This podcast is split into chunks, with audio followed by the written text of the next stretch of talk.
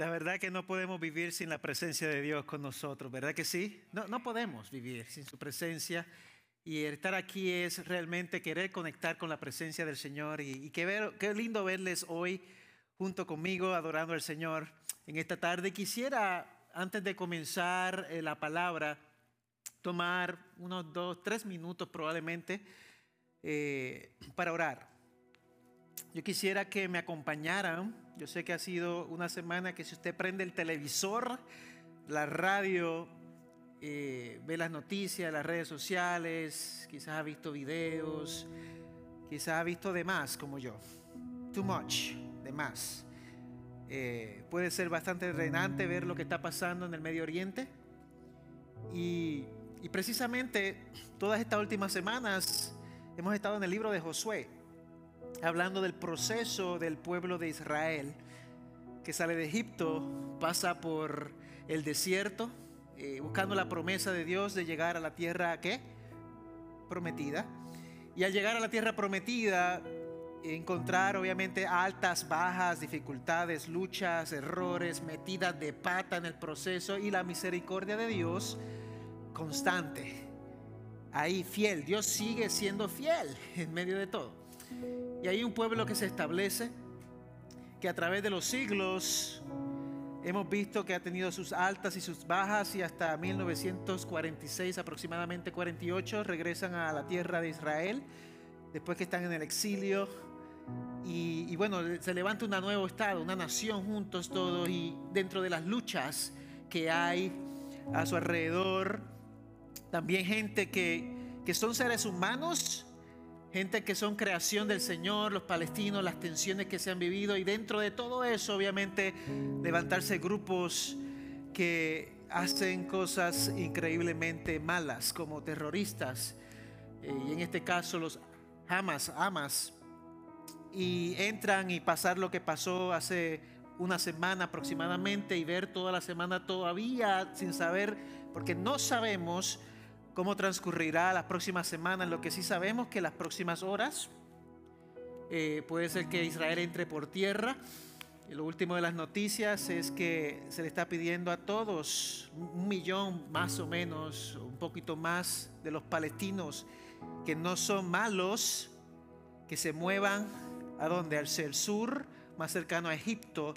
Imagínate un millón de personas salir de, de esa ciudad para que puedan Israel combatir contra los terroristas. Es una situación caótica, difícil, 300 mil soldados y toda la logística, la moral de Israel, todo lo que se está viendo. Yo creo que hay razones para orar. Hay razones para no, no solamente orar, porque orar a veces suena muy sencillo, muy simple,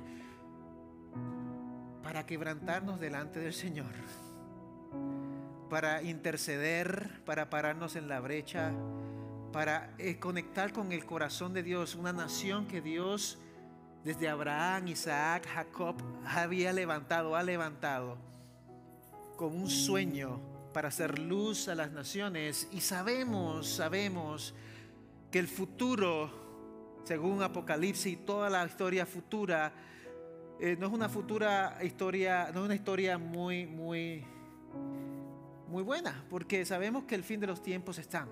Sabemos que se levantarán nación contra nación, pueblo contra pueblo, eh, países contra países, y oramos que Dios proteja a esta nación amada por nosotros, nuestra nación madre, una nación que Dios ha levantado. ¿Qué les parece si hacemos eso?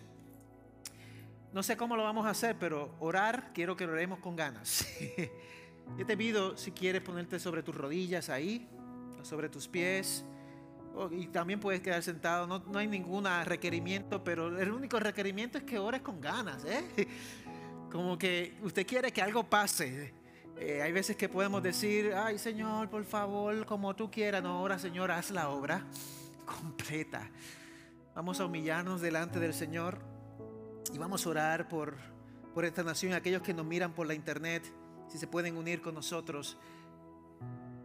Vamos a orar por el pueblo de Dios, Israel, el pueblo de Israel.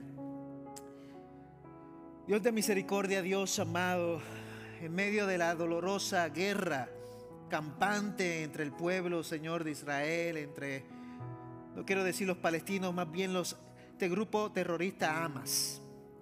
Señor, te, te pedimos con corazones que, que, anhelan la paz, con corazones que extienden tu, tu mano divina, Señor, para traer consuelo, para traer, Señor, sanación.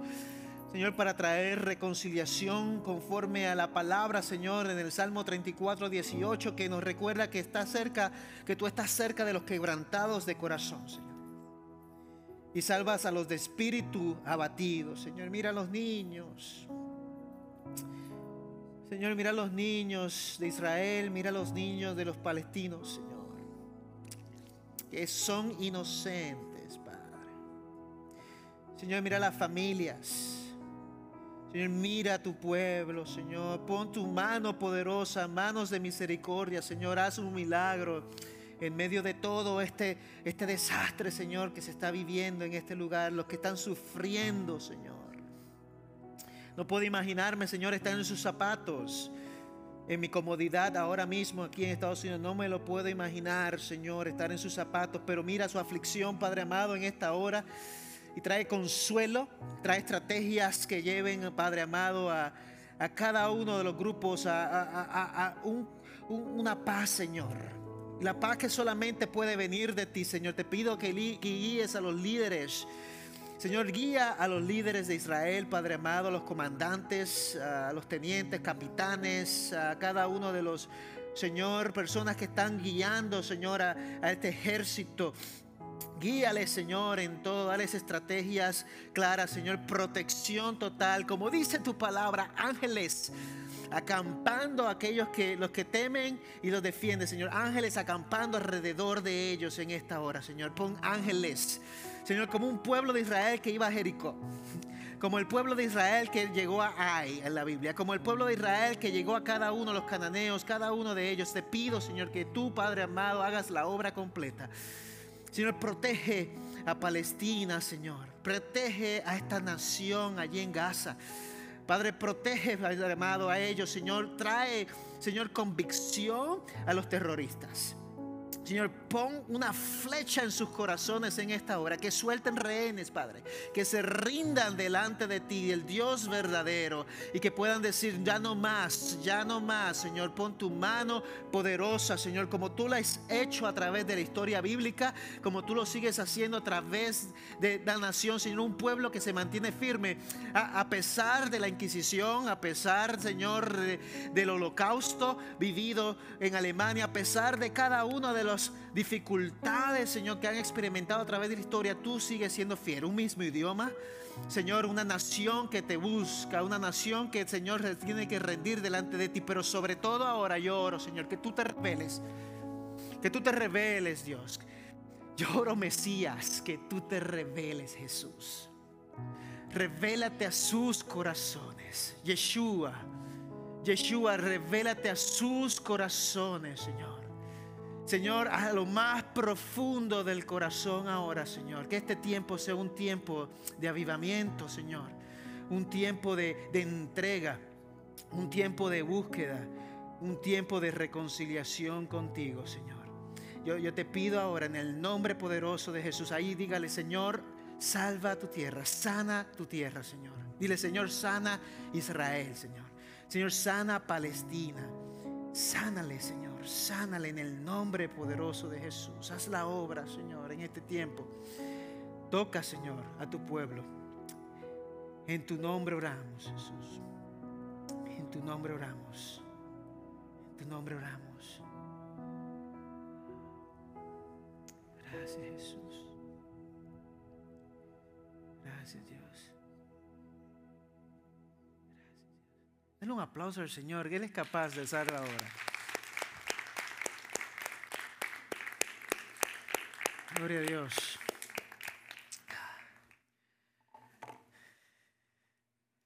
No sé ni cómo seguir después de esta oración.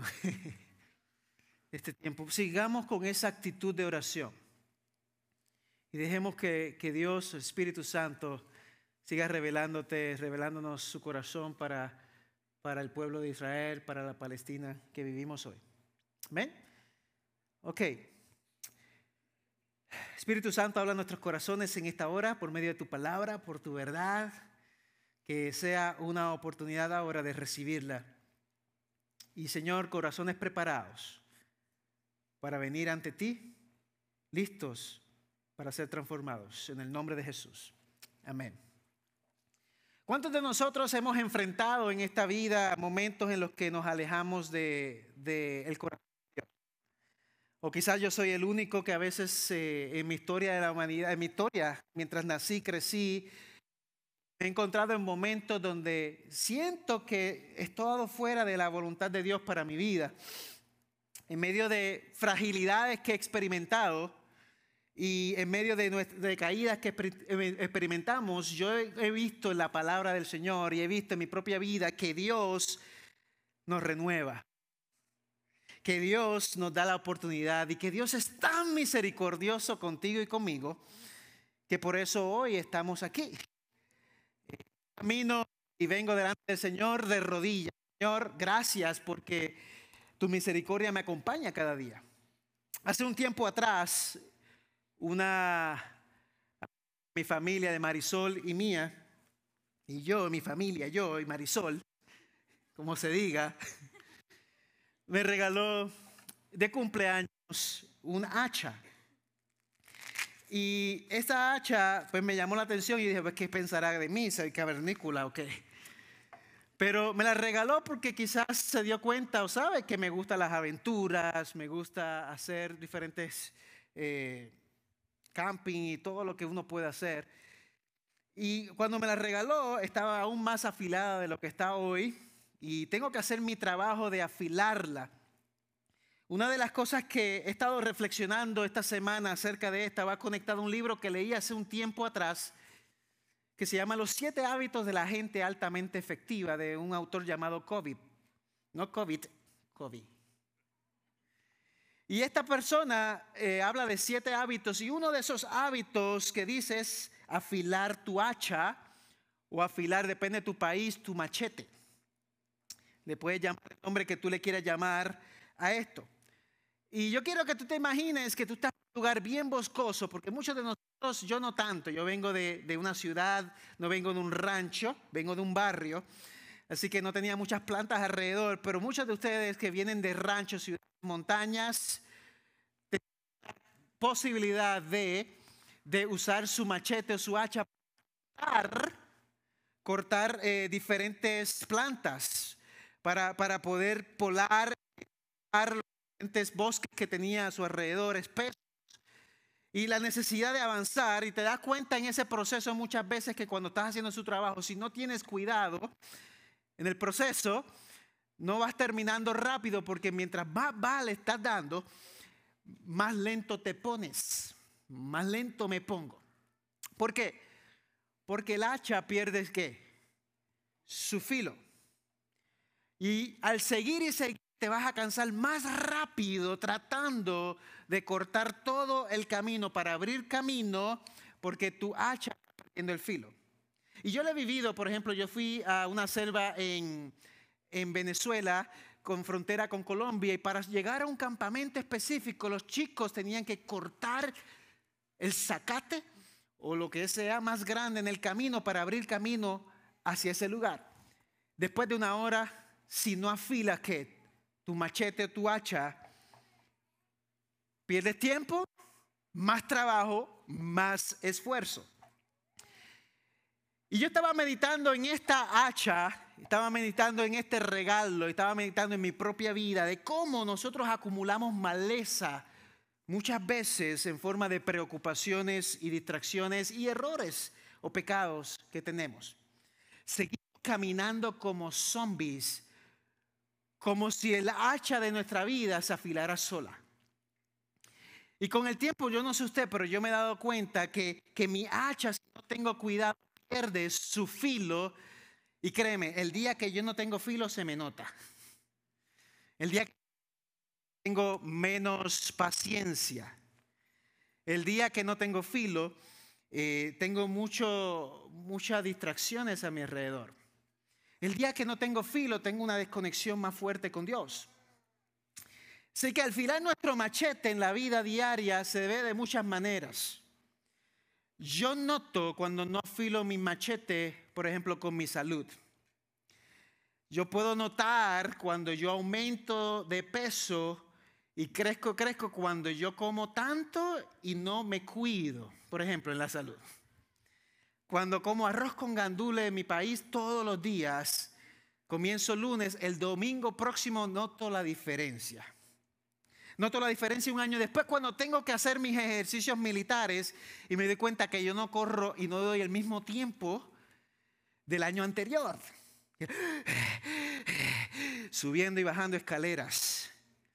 O sea, eh, se nota esto, se nota cuando no afirmamos nuestro machete o hacha en nuestro crecimiento, leemos, porque no escribimos, no estudiamos, se nota que nuestro machete o nuestra hacha está perdiendo el filo cuando descuidamos las relaciones.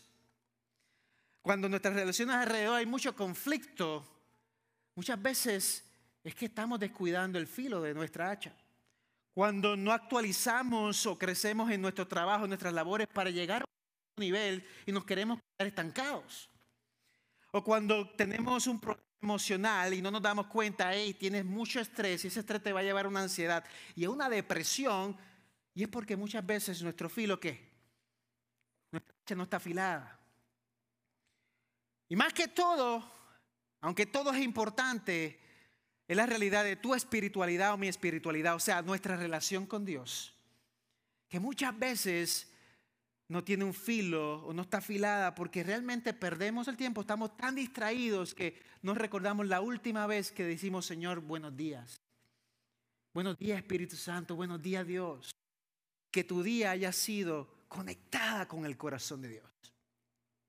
La palabra dice, guarda tu corazón porque de él que mana la vida. Aquí algunos teólogos saben lo que dice en Proverbios ahí.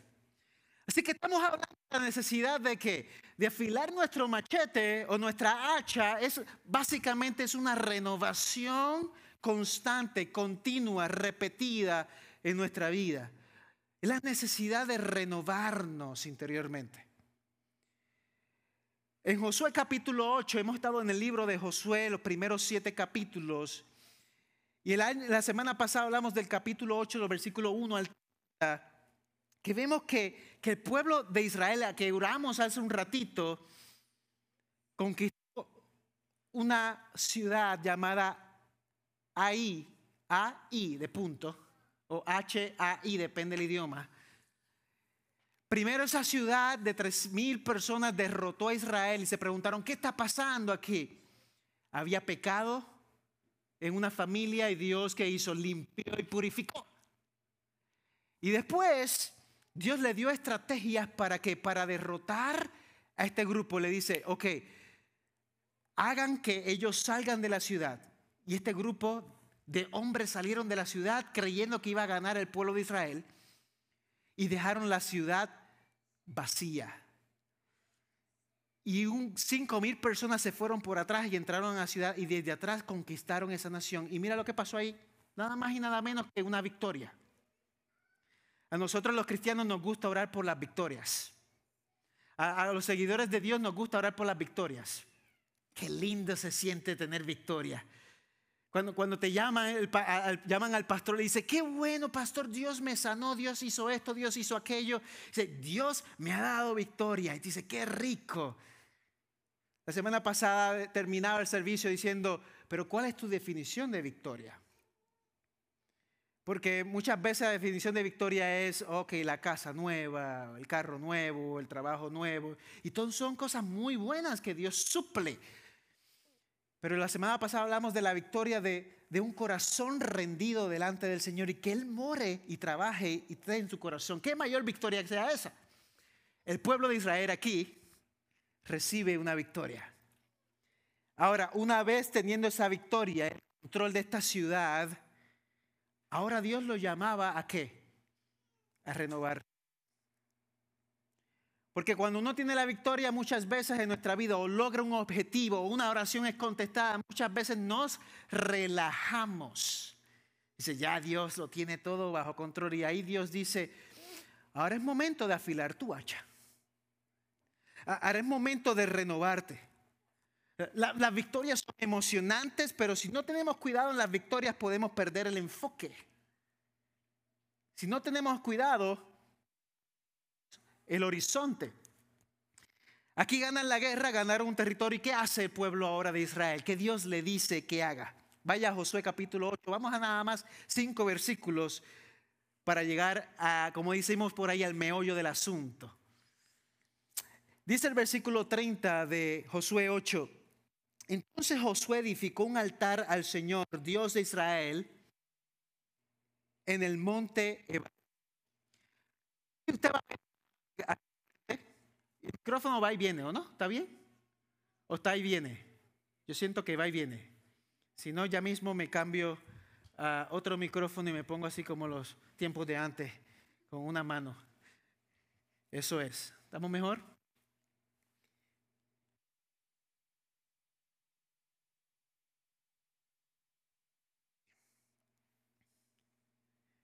¿Está conmigo? Sí. Uno, dos, tres, probando.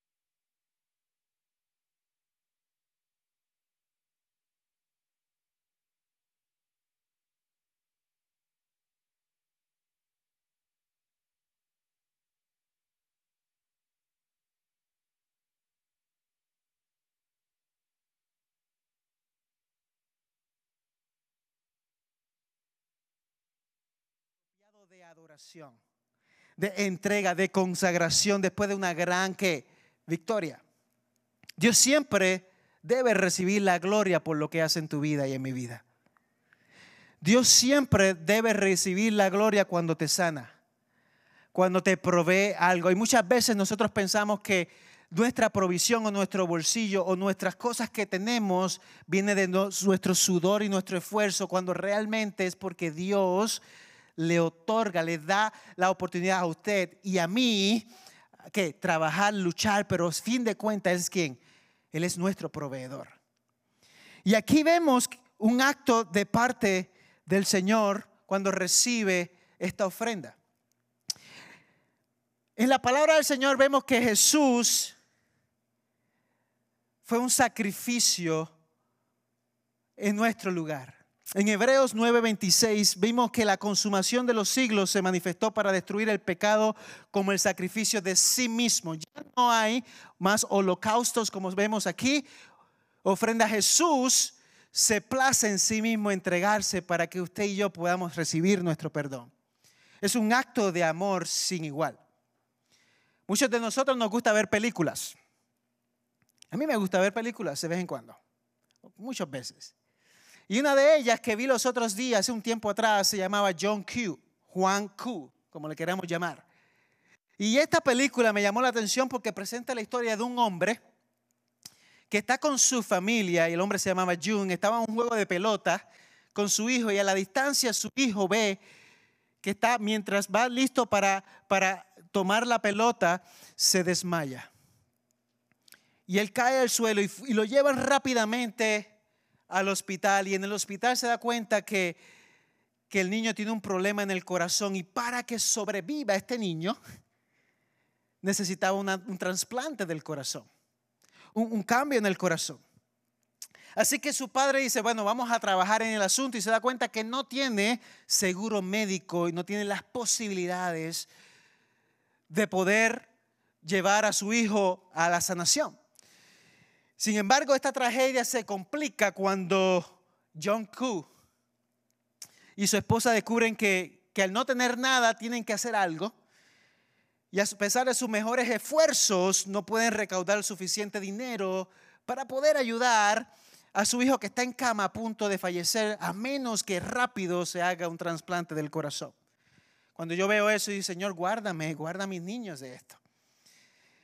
Y en su desesperación, John Koo toma la controvertida decisión de tomar como rehenes a los pacientes que están alrededor en la sala de emergencia y comienza a tomar decisiones que tú dices, no, está exagerando, con calma, y dice, voy a hacer todo lo necesario para llamar la atención, para que mi hijo tenga una transfusión, un trasplante de corazón.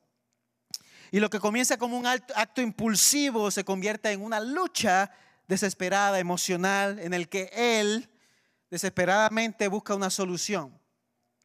Y la lucha de un padre por salvar a su hijo, y si te cuento el final me vas a, patear cuando salgamos de aquí, porque si la quieres ver, pero es la lucha de un padre por ver que su hijo tenga vida, para que tenga vida. De, un padre dispuesto a hacer cualquier cosa por su hijo y en última instancia mostrando el amor inquebrantable de un padre que tiene por un hijo. Y, mientras yo miraba esto, yo pensaba, Jesús hizo el mayor de los sacrificios para liberarte a ti y para liberarme a mí de la esclavitud. Para que tuviéramos un nuevo qué? Corazón. Para que tuviéramos un nuevo espíritu.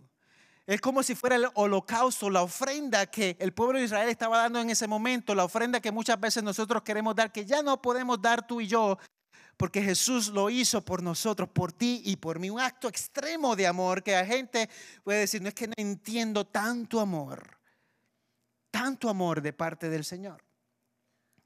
En Romanos 12, 1 al 2 nos llama a responder de manera igualmente profunda cuando dice, presentar nuestros cuerpos como sacrificio vivo, santo, que es un culto que racional. E, es nosotros entregarnos delante del Señor, no conformarnos a este mundo, sino delante del Señor. Decir, Señor, yo me entrego ante ti, valoro lo que hiciste por mí. En 2 Corintios 2.14 nos asegura que gracias a Cristo siempre somos llevados de triunfo en triunfo a cada lugar por la cual nosotros vamos. De triunfo en triunfo. Así que como Jesús se sacrificó por amor, nuestra vida transformada es un testimonio vivo del poder de Dios. Hay un versículo que me llama mucho la atención que dice que somos fragancia, perfume. Tú hueles, yo huelo a Jesús. Si no se usaste desodorante esta mañana, por lo menos huele a Jesús. Por lo menos al entrar por estas puertas, tu vida, tu actitud, tu corazón representa, hay algo diferente en ti. Hace cuatro días recibí un texto de una líder aquí de nuestra iglesia, no voy a decir el nombre, pero que ella aterrizó en Israel para ayudar con un grupo de personas a repartir comida a los que están en las calles, desamparados o que han sido han sufrido por esto. Y ella dice estas palabras que captan mi atención. Dice, finalmente llegamos después de 48 horas de viaje. Dice, por favor, ore para que podamos descansar un poco. Y que eso se resuelva muy rápidamente, aunque honestamente no parece que eso vaya a suceder. Estas personas están tan conmocionadas, asustadas. Oren por estas familias, especialmente aquellas que han sido desplazadas de sus hogares. Probablemente serán a quienes alimentemos mañana por medio de comida. Qué lindo que como iglesia podamos hacer esto, ¿no? Pero termina diciendo y que Dios, que nosotros podamos representar el perfume de Dios. La fragancia de quién? De Dios. Equipos de voluntarios llegando a estos lugares para hacer la fragancia de Cristo. Y tú y yo lo podemos hacer. Por ejemplo, el, domingo que viene no va a haber servicio aquí a las 2 de la tarde, porque al ratito el pastor Arturo va a dar el anuncio, pero a las 9 de la mañana vamos a servir al menos dos escuelas. Ese va a ser un día de servicio donde todo el mundo aquí, inglés y español, vamos a estar afuera sirviendo a la comunidad y va a ser un acto de adoración, un acto de entrega. ¿Y para qué vamos a hacer eso? Queremos ser la fragancia de Dios, de Cristo, para nuestra comunidad que ellos puedan ver el corazón de Dios a, través de tu servicio y a través de mi servicio. Pero ¿cuál es la clave en todo esto? La clave es accionar. La, la, clave es actuar, como dice aquí el pueblo de Israel. Dice allí en el versículo 32, allí sobre las piedras Josué escribió una copia de la ley que Moisés había escrito en presencia de los israelitas. Vienen a hacer un sacrificio en esta montaña específica. Dios le dice qué hacer y él escribe. Lo que dice la palabra en Deuteronomio 27, Dios dio instrucciones precisas cuando los israelitas estaban a punto de cruzar el Jordán hacia la tierra prometida y él está cumpliendo lo que Dios le dijo. Les pidió que levantaran piedras grandes y escribieran en ellas todas las palabras de su ley. Todas las palabras de su ley, las leyes de Dios escritas en ese lugar. ¿Para qué? Para que se recuerden.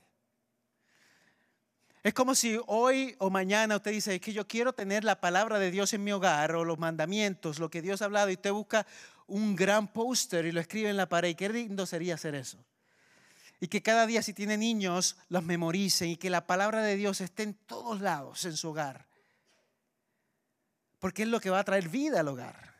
Es lo que trae es lo que le trae eh, libertad a un hogar, que la palabra de Dios esté allí. Y, y aquí en Josué vemos el corazón de Dios para ellos. En Jeremías 31, 33 dice, Dios escribirá su ley en sus corazones, en el corazón de los pueblos. Y esta transformación significa que la obediencia a Dios se vuelve natural y constante cuando nosotros ponemos su palabra como el centro de nuestra vida como el centro de nuestro corazón. La frase solo puede llegar rápido, solo puede llegar rápido, pero juntos llega más lejos, es real para este pueblo aquí. Y una frase muy popular que nosotros hemos visto por ahí, y es la realidad que vemos aquí en el pueblo de Dios. Ellos reciben la palabra de Dios, ellos la escriben en memoria de lo que Dios ha hecho y le dice a su pueblo, hagan esto juntos. Esto no es para hacerlo solo. Esto es para hacerlo en comunidad, compartir con otros lo que Dios está haciendo. Juntos, dice aquí el versículo 33, todo Israel con sus ancianos, oficiales, jueces, estaban de pie a ambos lados del arca, delante de los sacerdotes levitas que llevaban el arca del pacto del Señor, tanto el extranjero como el nativo. La mitad de ellos estaba frente al monte Gerizim, y si puede poner el mapa allá mismo, y la otra mitad frente al monte Ebal, tal como Moisés, siervo del Señor, había ordenado la primera vez para que bendijeran al pueblo de Israel. Llegan a este lugar, escriben lo que tienen que escribir, lo hacen todo junto. No fue realizado por unos pocos, eran todos en la misma dirección en el mismo camino, con la misma responsabilidad, con el mismo compromiso, con las mismas ganas. ¿Sabe por qué? Porque tu fe y mi fe no se vive a soledad, en soledad. Nuestra fe se vive en comunidad. Yo te necesito. Tú me necesitas. Yo necesito a Ramón, pastor. Él me necesita. Hace poco Ramón acaba de llegar de Guanajuato, fue, y de aquí se llevó Biblias para allá, de parte de la iglesia, y enviaba videos de cómo las personas recibían la Biblia, la palabra del Señor, y enviaban videos de agradecimiento por lo que Dios estaba haciendo y agradecimiento. Gracias, 1.21 por las Biblias. A la larga, ¿quién se lleva la gloria? El Señor, pero ver que somos una comunidad aún, más grande de lo que nosotros podamos ver aquí, en este lugar. Y eso le llamo yo, o le llama el mismo autor que vimos del libro hace un ratito, sinergia, que es en equipo logramos cosas juntos, logramos, alcanzamos cosas juntos. Dice sinergia un equipo que significa que juntos logramos más de lo que podríamos lograr por separados. El pueblo de Israel sabe que separados no iba a llegar lejos. Dios sabe que separados no vamos a llegar lejos.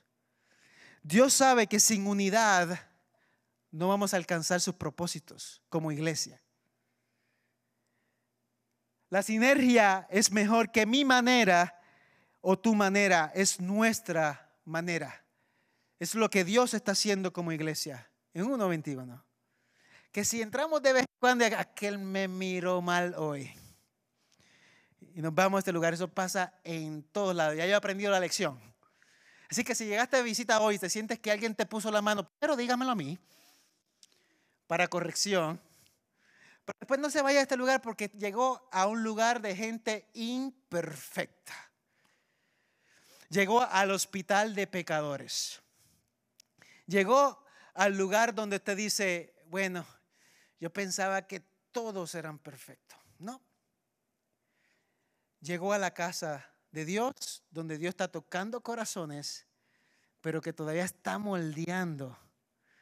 Y dentro de esa moldeadura de Dios, o esa ayuda de parte de Dios, como quiera, seguimos caminando que juntos.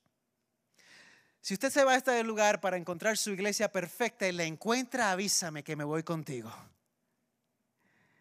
Porque esa es la realidad. Dios está moldeando al pueblo de Israel cuando le dice que vaya a estos lugares para mostrar sacrificio, agradecimiento, también ofrenda delante del Señor. Y mira lo que dice en Deuteronomio 27, cuando pases el Jordán, estas tribus estarán sobre el monte Gerizim para bendecir al pueblo. Simeón, Leví, Judá, Isaacar, José y Benjamín. Y para la maldición estas tribus estarán en el monte Ebal, Rubén, Gad, Aser, Zabulón, Dan y Neftalí. Y entonces los levitas responderán y dirán en alta voz a todos los hombres de Israel, maldito el hombre que haga ídolo o imagen de fundición, abominación al Señor, obra de las manos de artífice, y la erige en secreto. Y todo el pueblo responderá y dirá, ¿qué? Amén. No uno, no dos, no tres. Todo el pueblo en unidad respondiendo al llamado de Dios. En trabajo en equipo. Y Dios lo lleva a esto. Dios lo lleva a escuchar y a vivir la palabra. A escuchar y abrazar la palabra del Señor. Lo que nosotros tenemos aquí, lo que usted quizás tenga en su hogar, la palabra de Dios. Hay buscar sabiduría, escuchar a Dios cuando usted entra por estas puertas y estamos trabajando para traducir eso al español, usted ve uno de nuestros valores como iglesia es la autoridad en qué? En la palabra del Señor. El compromiso de saber que la palabra de Dios es nuestra autoridad máxima. Es algo que nosotros como iglesia abrazamos. Y es curioso cómo a veces somos maestros de quejarnos eh, de que no nos digan qué hacer, cómo hacer las cosas. A mí no me diga cómo se debe hacer las cosas. Esa es parte de la naturaleza humana. Mejor no me digas. Déjalo así. Esas cosas no me gusta que me digan lo que me estás diciendo.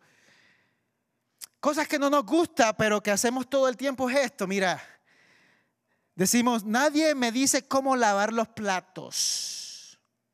mi casa es mi casa. Pero con nuestros hijos decimos, así es como se lavan los platos, no los enjuagues solamente. Nada más le eche agua, tengo que decirle a Milán. No, no, no, échale también jabón. Somos expertos en protestar. No necesito indicaciones para estacionar el auto. Pero luego con nuestros hijos, no, gira, gira el volante en la dirección opuesta primero, aquí, a la derecha. Y algunos me están diciendo, sí, parece que están tomando clase. Nos quejamos, no me diga cómo planificar mi día. Pero a nuestros hijos primero termina la tarea y después vas a jugar. Decimos, decimos, ¿cómo, sé cómo me manejo mi dinero, así que no, no necesito consejos, pero a nuestros hijos, ahorra una parte de tu asignación de tu dinero, no gastes a lo loco. Protestamos, no me digas cómo vestirme, pero nuestros hijos, no, no puedes salir de esa, esa camisa, está muy rota, parece hippie. Ay, dos o tres risas por ahí. Cámbiate, cámbiate ya. Así no se sale de esta casa. ¿Qué van a pensar de mí? ¿Que soy un padre irresponsable? ¿Soy una madre mala? ¿Que no cuido a mis hijos? Nos quejamos, no necesito que nadie me diga cómo cocinar, pero a nuestros hijos eso no es suficiente tiempo así. Por lo más tiempo de la cocina. Está, crudo, así no se hace. Déjame enseñarte cómo se hace. Pregúntale a mi mamá. Pero cuando se trata de la palabra de Dios, tenemos muchas veces actitud, aunque no lo digamos en voz alta. Señor, qué linda tu palabra. Lo que suena bonito lo abrazamos. Lo que suena negativo o como maldición lo rechazamos. Eso no es para mí, eso suena a maldición. Dios no es así. Pero tú eres así con tus hijos porque tú sabes que es lo mejor para tus hijos. ¿Cuán mejor o cuán más grande amor tiene Dios Padre, que sabe que es lo mejor para sus hijos, para usted, para mí, y sabe exactamente lo que necesitamos para recibir la corrección que tanto nosotros deberíamos recibir. Todo tiene que ver con la actitud de tu corazón y estar dispuesto realmente a afilar tu hacha. Dios lo estaba haciendo con el pueblo de Israel. Mira el versículo 34, vamos aterrizando. Dice, después Josué leyó todas las palabras de la ley, la bendición y qué dijo? Y la maldición, conforme a todo lo que está escrito en el libro de qué? De la ley. Todo. No se separó lo que nos conviene. Ah, esto me conviene, esto, esto no me suena bien, no me gusta. La realidad es que es todo, todo nos tiene que gustar, todo lo que está en la palabra te forma. Todo lo que está en la palabra me forma a mí. Tus procesos te forman, mis procesos me forman. Tu vida, Dios trabajando es quien te forma. Y Dios aquí es claramente, imagina a Josué, un hombre de profunda obediencia, leyendo la palabra de la ley de Dios, las bendiciones, las maldiciones a todo el pueblo, a todas esas miles de personas frente a esta montaña. Y a pesar de los desafíos, y la distancia entre las montañas de Ai, Aebal y Jericín, el pueblo de Israel se reúne allí y recibe la palabra del Señor. La abraza, se construye un altar, se habla de lo que Dios tiene y mira lo que dice el versículo que se trae de Deuteronomio, dice, maldito el que desprecia a su padre y a su madre. Y dice, y todo el pueblo dirá que, amén. Maldito el que pervierta el derecho del extranjero, del huérfano y de la viuda. Y todo el pueblo dirá, ¿qué? Y esto fue después de una victoria, un tiempo de renovación y un tiempo de recordar lo importante. Dice, maldito el que se acueste con su hermana, la hija de su padre o de su madre, y todo el pueblo dirá que, amén. Maldito el que no confirme las palabras de esta ley para ponerlas por obra, y todo el pueblo dirá, amén. ¿Y cuántos dicen amén aquí? Oh, cuidado con lo que dice. Sí, qué lindo. decir amén es así sea, Señor. conforme a tu voluntad, conforme a tu palabra, conforme a tus estatutos. Y déjame decirte algo, y creo que te lo debo decir, piénsalo como, como si te lo estuviera diciendo en letra mayúscula. Es solo por el Espíritu Santo que podemos guardar la palabra. Es solo abriéndole el corazón a su Espíritu el que podemos decir, Señor, enséñame, háblame, guíame, no puedo solo, tú no puedes sola, necesitas comunidad, yo necesito comunidad, necesitamos a Dios y necesitas a tu prójimo. Necesitamos unos a otros. Hay una frase en la palabra que dice, permanece en mí, que se encuentra en Juan 15, 14, dice, permanecer en mí y yo en vosotros. Como el pámpano no puede llevar fruto por sí mismo si no permanece en la vid, así tampoco vosotros si no permanecen en qué? En mí. Permanecer en Jesús, permanecer en Dios, es afilar tu hacha. Afilar tu hacha. Hay veces que pensamos que afilar el hacha es trabajar, trabajar, trabajar, trabajar, luchar, luchar, luchar, movernos, movernos, movernos para alcanzar todo. Básicamente lo que significa eso es que no tenemos dependencia total de Dios. ¿Por qué se descansa un día a la semana? A pesar de que todavía tenemos cosas para hacer. El descanso es un plan de Dios para ti, para mí. ¿Para qué? Para afilar el hacha. Y cuando no lo hacemos, es decir, Señor, yo quiero tener el control de todo. Yo tengo el control de todo. Y déjame decirte, nosotros hispanos tenemos 3, 4, 5, 6, 7, 8 trabajos, el, que pueda. ¿Cuál es tu día en que tú dices, Señor, este día está dedicado para ti? ¿Sabes qué? Porque cuando yo leo las escrituras, y yo no sé, a veces no entiendo a Dios, pero es que Dios es tan sabio el descansar y afilar el machete es tan importante que las escrituras básicamente era un mandamiento y que si no descansaba o no guardabas el Shabbat el sábado, dice, era hasta pena de muerte. ¿No te parece eso tan importante? Parece que para Dios era tan en serio, porque si yo fuera Dios, diría, si no descanso hoy, pues está bien, el mes que viene descanso, Señor, tú sabes que yo necesito hacer esto. Era tan importante para Dios que el pueblo descansara y dependiera de él que hasta pena de muerte era. Lea las escrituras para que se dé cuenta. Afilar el hacha te renueva y Dios está tan entusiasmado en verte renovado, renovada. Dios no nos quiere ver como zombies. Dios quiere que nosotros dependamos totalmente de Él. El pueblo de Israel tuvo una victoria Dice, ahora, ¿cuál es el próximo ejército? ¿Cuál es la próxima ciudad? Dios dice, no, detente, renuévate. Retente, detente, afila el hacha, digo yo.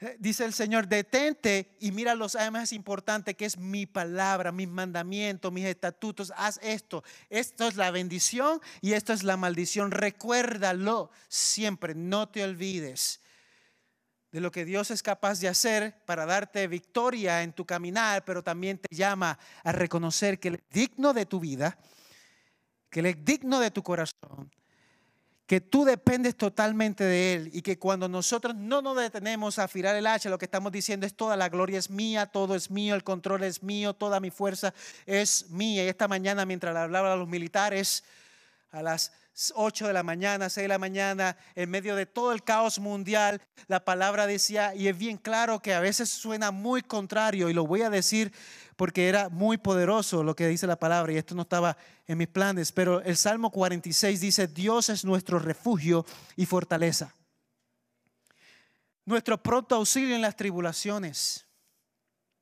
Por tanto, no temeremos aunque la tierra sufra cambios aunque bramen y se agiten sus aguas, aunque tiemblen los montes con creciente enojo, a un río, hay un río cuyas corrientes alegran la ciudad de Dios, las moradas santas del Altísimo. Dios está en medio de ella, no se sacudirá, no será sacudida. Dios la ayudará al romper el alba. Bramaron las naciones y hoy debería escuchar esto todo el mundo y entero, la, la milicia, Israel, todos. Dice, tambalearon, tambalearon los reinos, dio él su voz y la tierra se derritió. El Señor de los ejércitos está con nosotros. Nuestro baluarte es el Dios de Jacob. Vengan, contemplen las obras del Señor que ha hecho a los asolamientos en la tierra, que hace cesar las guerras hasta los confines de la tierra. Quiebra el arco, parte la lanza y quema los carros en el fuego. Estén quietos y sepan que yo soy Dios. Estén quietos y sepa que yo soy Dios. Exaltado eres entre las naciones. Exaltado eres. Exaltado seré en la tierra. Estad quieto y reconozca que yo soy Dios. Afilar tu machete que está embotado hoy es decirle al Señor, Señor, toma mi vida que yo he estado en la densa, ¿qué? En el denso bosque luchando por mis propias fuerzas y hoy me siento cansado. Yo te predico esto hoy realmente diciéndote que yo mismo necesito afilar el machete. Que, que no he parado en estos días y que yo estoy viendo ese día donde yo pueda descansar. Señor, dependo totalmente de ti ya, ya. Señor, pongo mis esperanzas en ti. Tú estás, Señor, ¿en qué? En control. En mi vida, en mi corazón. Y al igual que un machete afilado corta mayor, a mayor facilidad y eficacia, una mente aguda y un espíritu renovado nos permite enfrentar los obstáculos, obstáculos con claridad y determinación. Así que en medio de la maleza de la vida, en medio de todo lo que experimentamos, recuerda, tú tienes exámenes, tienes trabajo, tienes todo, recuerda lo muy importante. Es rendirte delante del Señor dejar que Él haga la obra. Afila tus sueños. Renueva tu determinación para cortar a través de cualquier maleza en tu camino hacia el éxito de Dios en tu vida y en tu corazón. ¿Estás conmigo hoy? Y, cuando yo veo esto, Josué es un vivo ejemplo de lo que Dios está haciendo con su pueblo en 1.21. Te está enseñando la importancia de vivir para Él, trabajar para Él, pero la importancia de descansar en Él, de descansar en el Señor. Y alguien hoy necesita escuchar eso, que tú y yo podamos descansar en el Señor. La semana pasada les dije de un muchacho deambulante que, que vino a la iglesia en la mañana. Se llama Bim. Y me ha impactado su fe porque lo conocí en un par que vino hasta aquí. Se hizo parte de nuestra congregación, ha estado aquí eh, en varias actividades y fue lindo saber que él fue este fin de semana ya rápidamente con un grupo de hombres para un tiempo juntos. Dios es un Dios que transforma. Dios es un Dios que toca corazones. Y Dios es un Dios que afila hachas y Dios está afilando el hacha de Él. Y Dios quiere afilar tu hacha hoy. ¿Te sientes cansado? Cansada. ¿Te sientes abatido o abatida? ¿Te sientes desanimado o desanimada? ¿Te sientes luchando ya y dices, ya no tengo fuerzas? ¿Tienes nervios por lo que te toca pronto? Dice, hay demasiadas luchas, trabajo. Venimos a Estados Unidos al sueño americano y ya siento que el sueño se ha derribado. Me voy para mi país. Me voy para mi rancho. Extraño el olor, extraño la comida, el calor. Y Dios te dice, si ya estás aquí conmigo, solamente necesitas confiar en mí y afilar, que renovar tus fuerzas y afilar tu hacha. Es total dependencia con el Señor. Yo te invito a cerrar tus ojos conmigo en este momento.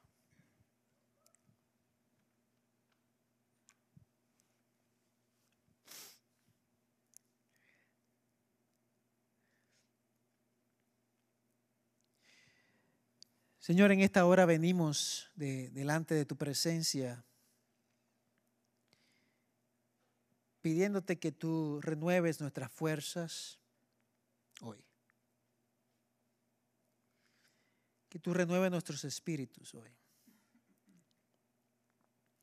Señor, que tú renueves nuestras convicciones. Que tú te muevas, Dios, su Espíritu Santo te mueva en este lugar. Señor, haz la obra en los corazones de tu pueblo. Haz la obra en el corazón de tu pueblo, Señor. Algunos vinieron cansados hoy.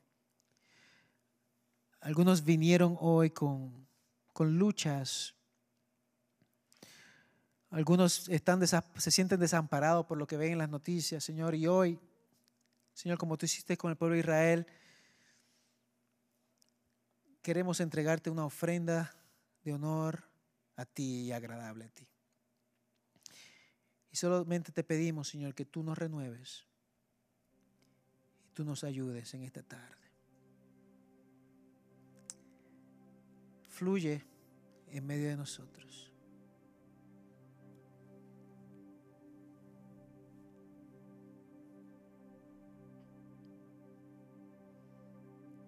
Señor, renueva mi propia vida personal.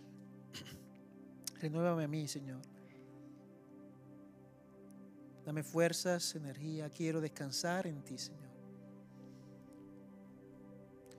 Queremos descansar en tus brazos.